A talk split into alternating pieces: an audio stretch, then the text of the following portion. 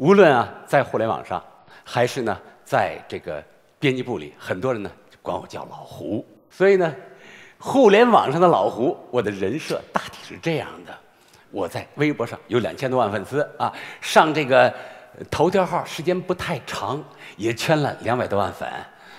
这个我的粉丝们呢，可以叫自己胡椒粉，挺我的是白胡椒，这个黑我的就是黑胡椒。我呢不太清楚双方什么比例，但我感觉着黑胡椒们不少啊。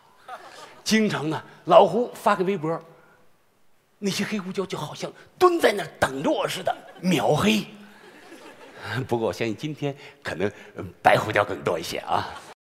今年呢，老胡的人设有点变化，我呢成了推特上中国人里面最活跃的英文个人 IP，有影响了。好几次老胡就是发条推特，结果呢，波音股票跌了，甚至整个美国的股市跌了。彭博社发了一篇文章，说这位中国报纸的总编辑用他的推特影响美国股市。说实话，那种时候受到最大惊吓的是老胡自己啊！我不就是发条推特吗？怎么把人家生意就给砸了？这得有多少人恨我？以后我还敢去美国吗？欢迎来到四零四档案馆，在这里，我们一起穿越中国数字高墙。大家刚才听到的是《环球时报》前总编胡锡进于二零一九年所做的演讲《我们即国家》中的片段。最近，胡锡进因妄议北京防疫政策后又删帖一事，再次登上了互联网的热搜。今天我们来关注这起事件。我们还将回顾这位人称“雕盘侠”“重肯师”的网络意见领袖为党的新闻舆论工作竭尽所能的职业生涯。现年六十二岁的胡锡进是知名党媒《环球时报》的特约评论员，也是该报的前总编辑。《环球时报》是中共中央直属单位人民日报社主办的国际新闻报纸，于一九九三年一月在北京创办。《环球时报》在中国大陆有很高的影响力，其文风通俗、直白、激进，具有强烈的中国民族主义和官方意识形态色彩。二零零五年，在该报任职近十年后，胡锡进升任总编辑。因常在社交媒体以“老胡”的名义发布抨击西方国家维护中共统治的内容，他被认为是非正式的官方发言人。自由派人士讥讽他为“雕盘侠”“中肯师”。纽约时报驻北京记者贺海威将其称为“中美对抗时代的民族主义传声筒”。二零二一年十二月十五日，胡锡进发布微博称，自己已经办理退休手续。他说。今后我将以《环球时报》特约评论员的身份，继续为《环球时报》事业发展贡献力量，继续为党的新闻舆论工作竭尽所能。胡锡进没有食言，退休后的他依然积极奋战在社会舆论热点事件的最前线。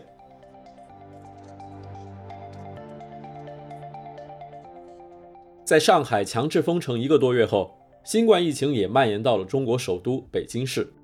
四月二十五日。北京官方宣布新增新冠本土感染者二十九例，将对朝阳区进行核酸检测，并呼吁民众减少社会面活动。恐慌的北京市民开始疯狂囤货，北京多家超市也都出现了物资抢购潮。之后，每天都有更多的感染病例被通报出来，疫情管控也逐渐升级，人们都在观望，等待看北京是否将采取和上海一样的封城措施，还是将走一条不同的疫情防控路线。五月五日，胡锡进就确诊病例持续增长的北京疫情发表评论文章《北京背水一战》，发出与之前中央定调不同的声音。例如，他提到，当抗疫付出的经济成本比疫情传播对经济造成的打击还要大，情况就会变得很糟糕，暗示当今的防疫政策成本效益比越来越低。他还建议，无论民间、官方都要有心理准备，接受北京用这一套收拾不了奥密克戎的可能结果。传递出对于疫情失败的悲观预期。除了再度强调经济困顿与国内社会问题的关联性，胡锡进还很少见的公开指出政策失当可能带来的一些连带后果。他说：“北京的防疫属于背水一战，如若守不住，社会心理的防线将被击穿。”在文章的结尾，胡锡进强调说：“北京市肩负着十分重大的使命，或者筑牢低成本抗疫的底线。”或者把实情告诉整个中国社会。这似乎是在批评中国防疫宣传长期以来的虚假与不透明。许多人都对胡锡进这篇讲了人话的评论感到惊讶，认为他对当前的抗疫方针公然表达了不同意见，居然真的中肯了一回。也有人认为这可能是传达高层想要刹车掉头的信号，揣测胡锡进必然是得到了某些内部消息才敢于说出此番言论。其实早在五月一日，胡锡进就曾评论称，北京绝不能走到上海市封城那一步。并批评上海的清零意义效果已不大。胡锡进的这篇评论毫不意外地引起了争议，相当多的防疫爱好者、清零支持派对他发起了攻击，认为胡锡进屁股歪了，未与中央坚定反对与病毒共存的思想保持一致。此外，可能是因为触碰了不得妄议抗疫大政方针的言论红线，这篇评论文章与上述微博很快被删除，微信后台提示为。该内容已被发布者删除。五月五日，中共中央政治局常务委员会就新冠疫情防控召开会议，习近平主持了会议并发表讲话。当晚的新闻联播传达了这次会议的重要决定以及习近平重要讲话的核心内容，那就是我们的防控方针是由党的性质和宗旨决定的，我们的防控政策是经得起历史检验的。我们的防控措施是科学有效的，要深刻、完整、全面认识党中央确定的疫情防控方针政策，坚决克服轻视、无所谓、自以为是等思想，始终保持清醒头脑，毫不动摇坚持动态清零总方针，坚决同一切歪曲、怀疑、否定我国防疫方针政策的言行做斗争。在这一官方定调发布后，胡锡进因议论北京疫情删帖事件，在互联网上招致了更多的批评和嘲讽。微博用户明德先生发帖说：“老胡就是个墙头草，毫无斗争精神，退了休还跟中央政策唱反调，不是一个合格的中共党员。党中央号召我们坚决同一切歪曲、怀疑、否定我国防疫方针的言行做斗争，胡锡进必须公开道歉。”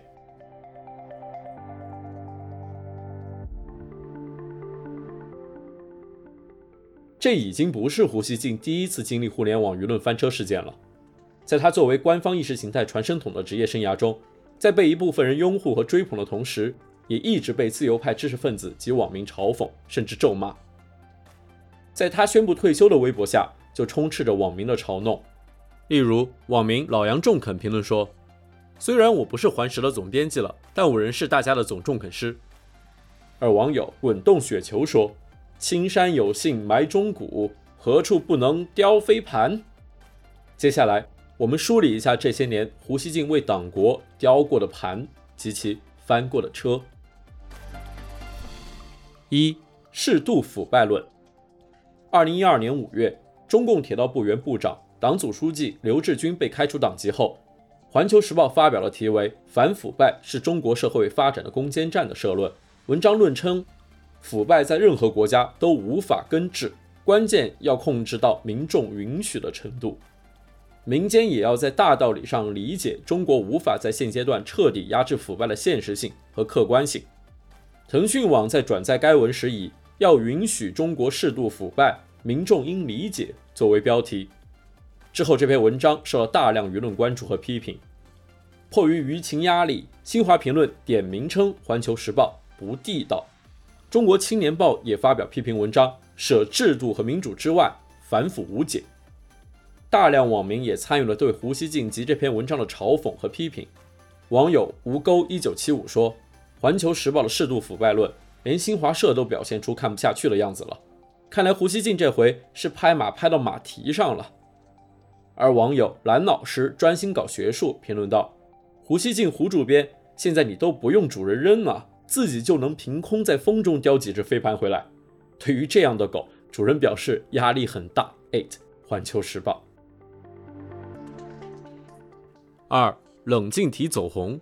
二零一二年，维权律师陈光诚出走美国，胡锡进发文称：“我祝福陈，希望陈本人在美国真正留学，在远离祖国的地方冷静思考过去发生的事，领悟他自己一个人为什么有了如此多奇遇，希望。”他能够在一个很容易被操纵的位置上表现出与众不同。之后，大量网友开始模仿胡锡进的冷静体进行创作，例如胡锡进体文革版，希望刘少奇在开封好好养病，在远离权力的地方冷静思考过去发生的事，领悟他一个人为什么有这么多的奇遇。胡锡进体强拆版，希望被强拆户们在狼藉的工地边好好喘口气。在国有的土地上冷静思考过去发生的事，领悟他们为什么遭遇强拆。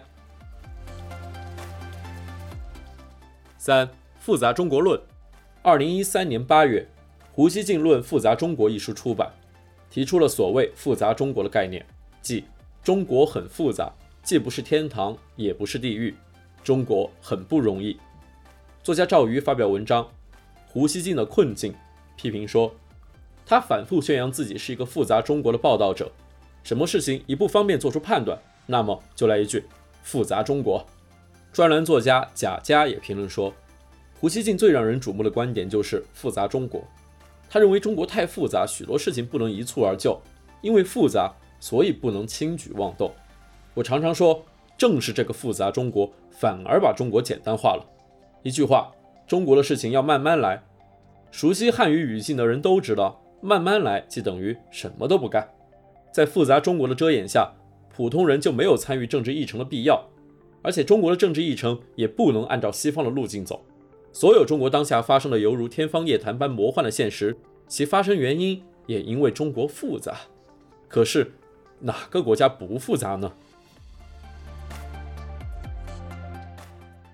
四，雾霾利于军事防守。近十年来，中国的雾霾污染十分严重。而胡锡进辩称，雾霾会影响人体健康和正常出行，同样会影响作战行动，令侦察效果大打折扣，让一些导弹瞄不准目标。在战场上，雾霾也有利于防守方的军事行动。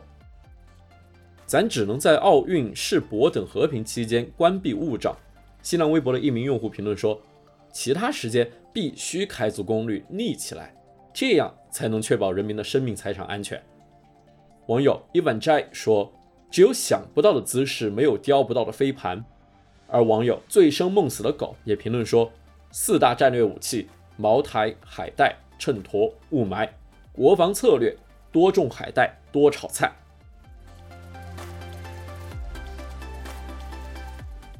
五翻墙是工作需要。二零一九年，胡锡进接受香港无线电视 TVB 采访时，讨论了翻墙的问题。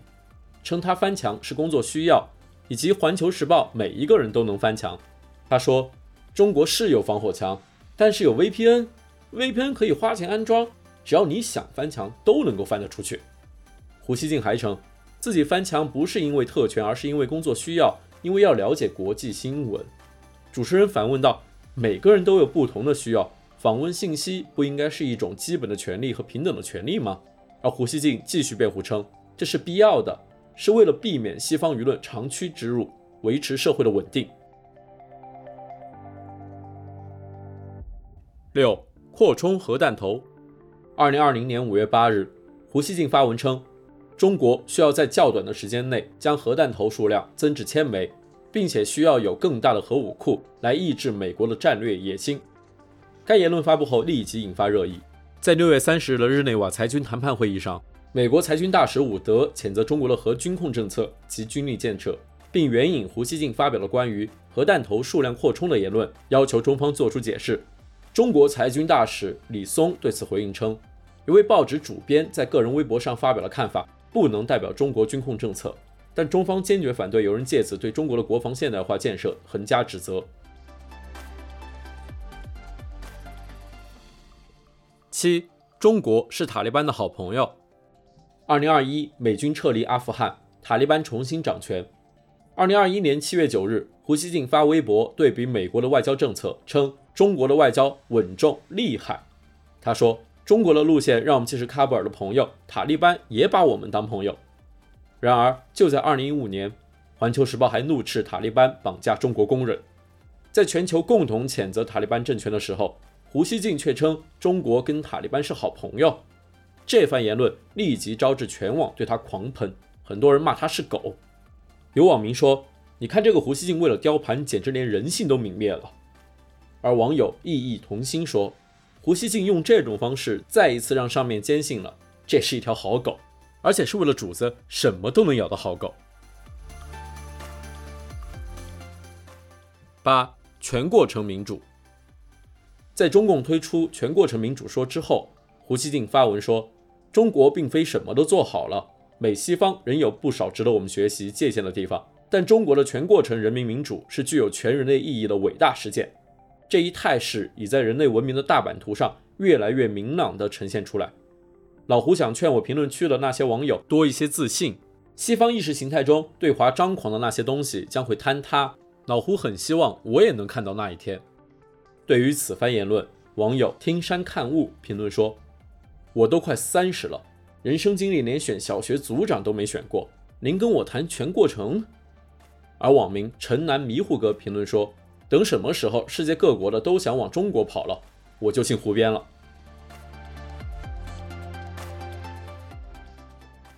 五月六日，胡锡进再次在微博发文，改变了其关于新冠防疫的观点，称坚决跟着党中央走。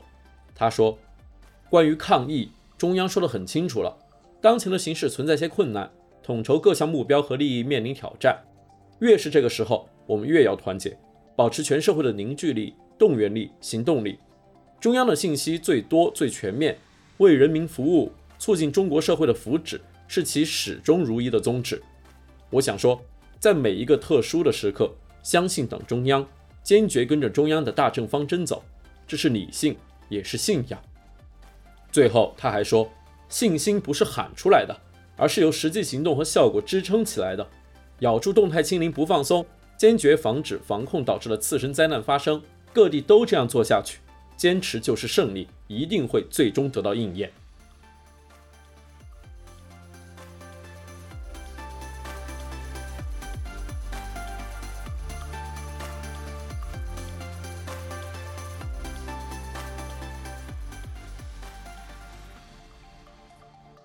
中国数字时代 （CDT） 致力于记录和传播中文互联网上被审查的信息，以及人们与审查对抗的努力。欢迎大家通过电报 Telegram 平台向我们投稿，为记录和对抗中国网络审查做出你的贡献。投稿地址请见本期播客的文字简介。阅读更多内容，请访问我们的网站 cdt.media。